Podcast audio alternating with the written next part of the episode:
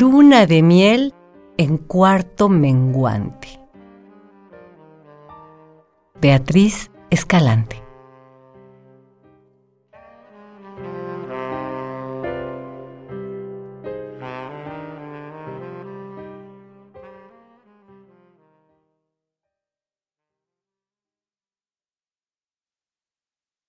Miras tu vestido amplio y ampón como de princesa en la brillante superficie del espejo largo de tu recámara y te pones a pensar en tu luna de miel.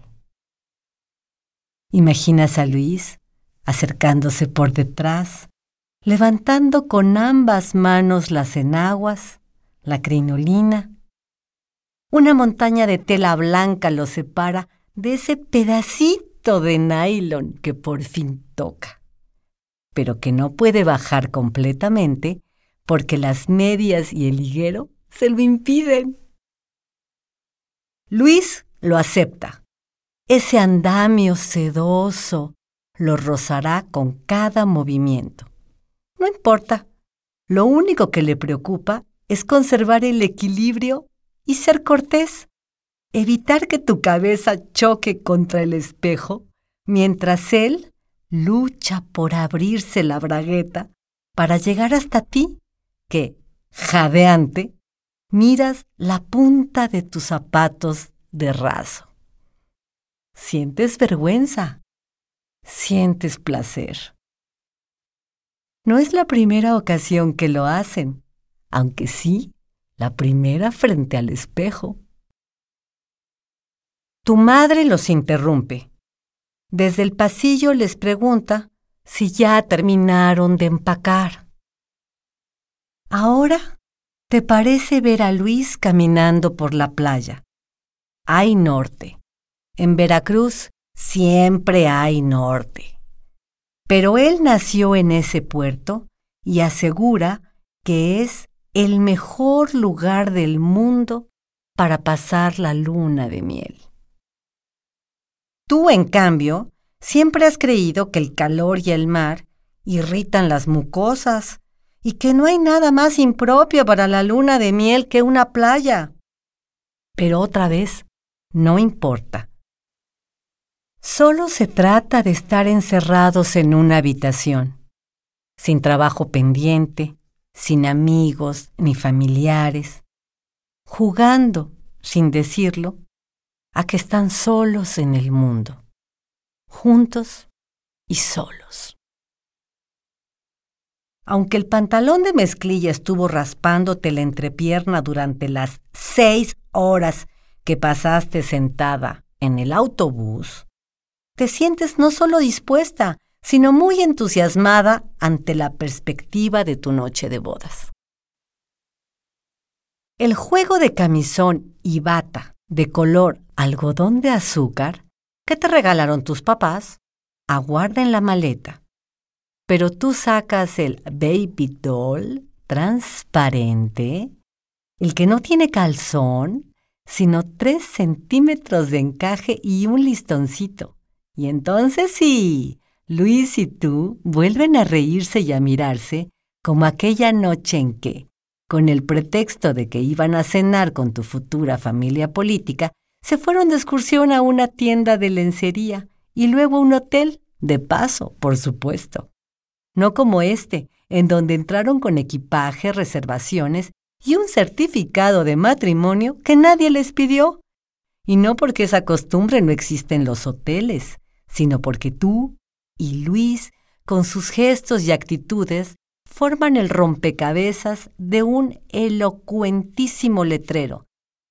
Ya tenemos permiso, repite él alegre, tirándose encima de tu cuerpo, penetrándote sin preámbulos, con esa confianza como de hombre que entra por fin en su deseada casa propia. Sientes irritación, mucho ardor, te das cuenta de que no alcanzarás un orgasmo de lujo como el que tuviste horas antes frente al espejo. No alcanzarás siquiera un orgasmo de compromiso. Ya viajas por una de esas desviaciones que jamás desembocan en el instante en que el cuerpo olvida sus ideas y redescubre su piel en un íntimo sacudimiento. Podrías atribuir tu insatisfactoria situación a la mezclilla, al calor o a Luis, que optó por la coreografía más tradicional.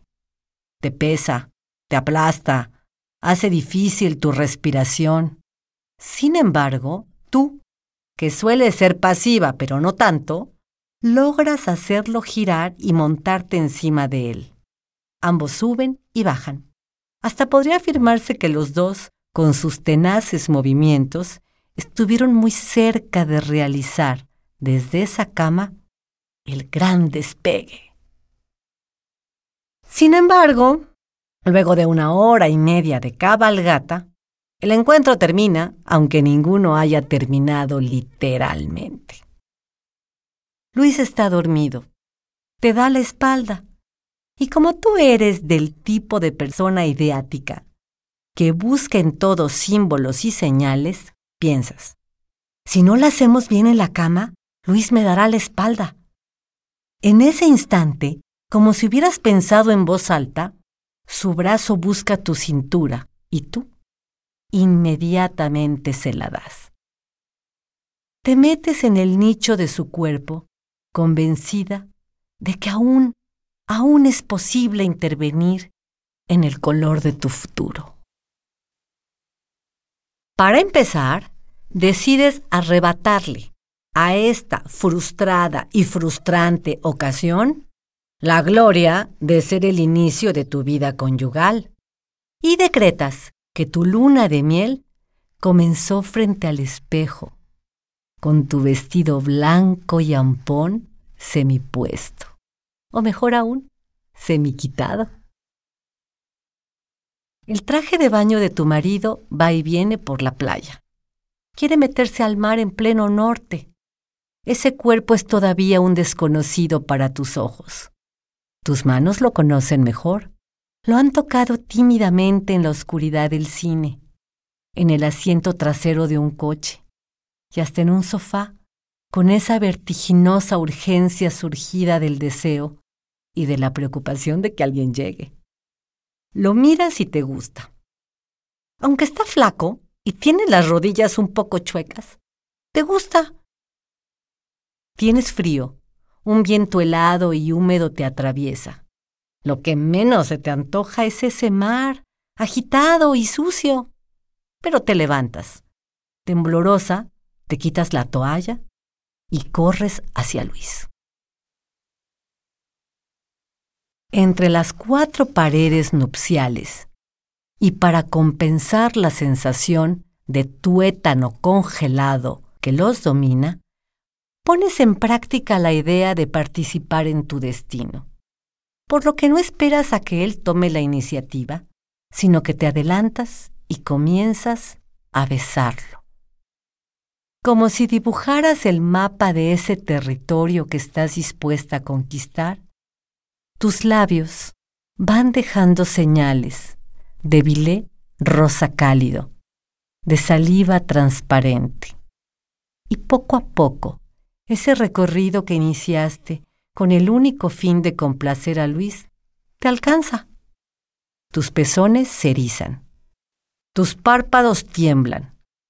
Estás hincada con su cuerpo quieto y desnudo junto a ti para lo que quieras hacerle.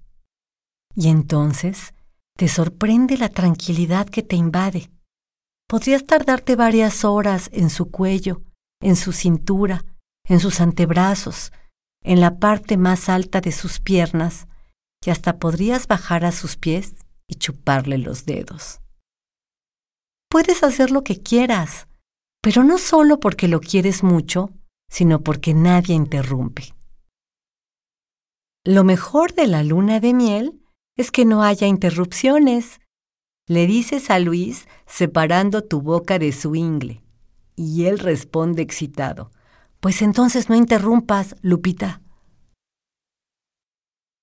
Cuando dijiste aquello de las interrupciones en Veracruz, ni remotamente sospechaste la verdad que escondía.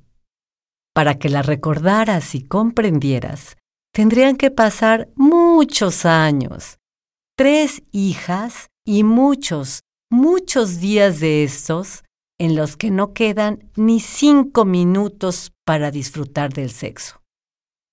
Porque cuando milagrosamente hay tiempo, lo que no queda son fuerzas ni ganas, y es mejor mirar la tele o dormirse de una vez. Y entonces será necesaria la famosa segunda luna de miel, cuando se deja a los niños encargados con la suegra o con la mamá, pero por favor no los consientas demasiado. Vamos a telefonear todas las noches por si algo se ofrece.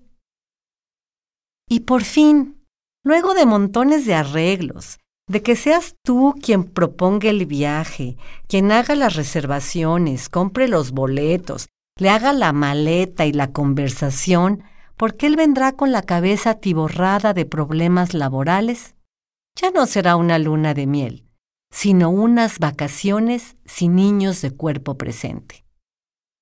Y a pesar de que Luis cuelgue en la perilla de la puerta del Hotel Gran Turismo el letrero Please do not disturb, a pesar de que no haya interrupciones, no será una luna de miel. No habrá misterio ni novedad, porque Luis y tú habrán hecho el amor miles de veces. Y aún así, como la primera vez, comprarás un traje especial para esa noche. Un camisón de licra negra, con encaje, porque te sentirás romántica, con ganas de ir a tomar una copa y a bailar, y él, aunque te quiere, no tendrá humor de grandes ceremonias. Accederá a tomar el vino en la terraza, pero no te mandará flores, ni te dirá que eres preciosa o que está enamorado de ti. En vez de eso, hablará de que le gustaría ir de pesca o te pedirá que averigües cuánto cuesta y a qué hora salen los barcos. Miras tu vestido blanco y ampón como de princesa en la brillante superficie del espejo largo de tu recámara. Y escuchas a tu hija quejarse de que le dejaron manchas en la tintorería dice que ella no acepta casarse con eso. Tu marido la mira, le dice que es preciosa, que le recuerde el día en que él y tú se casaron, y fija su mirada en tus ojos, no en tus ojos verdaderos, sino en los que se reflejan en el espejo. De repente, tu hija dice que te has ruborizado. Apenada, contestas que ha de ser por la menopausia y sientes como toda tu vida sucede en un minuto. Entonces, una vez más, en el espejo, descubres a Luis que te sonríe con los ojos desde sus lentes bifocales y te toma por la cintura, en ese mismo abrazo de toda tu vida.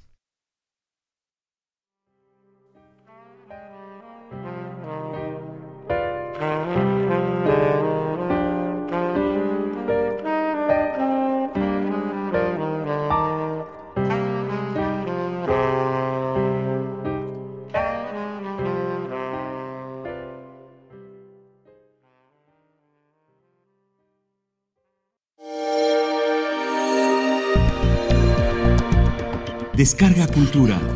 Punto UNAM.